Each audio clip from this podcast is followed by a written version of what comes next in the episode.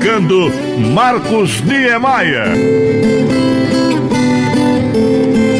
Gente alegre, gente amiga, estamos aqui na ponta da linha com o meu compadre Fulô. Gente boa da melhor qualidade, marrado e mordaçado, diretamente de Belo Horizonte. Ô compadre Fulô, o senhor foi fazer exame de próstata esses dias, né? Nós estamos sabendo aqui. É, como é que é? Correu tudo bem durante o procedimento clínico? Conta aí pra nós. Uai, menino, de tanto ver o povo falar que nós que tá velho precisa fazer esse tarde exame de próstata, então eu cá resolvi fazer esse trem também. então vai assuntando. eu montei na minha bicicleta e fui no hospital que é pra mod fazer uns outros exames.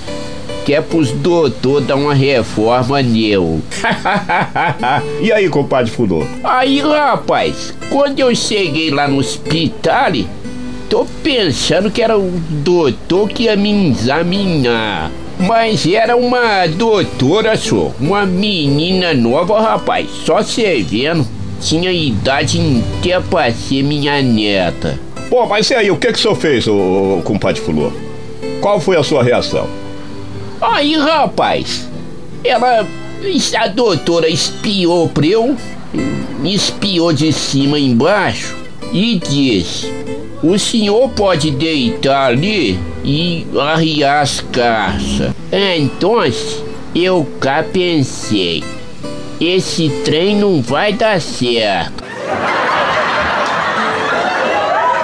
Mas então, menino, para não ficar temando com a doutora, eu deitei assim de ladinho e só vi na hora que a fia das unhas da doutora encarcou o dedo do meu fiofósforo. Mas não faz mal, você pode até sorrir.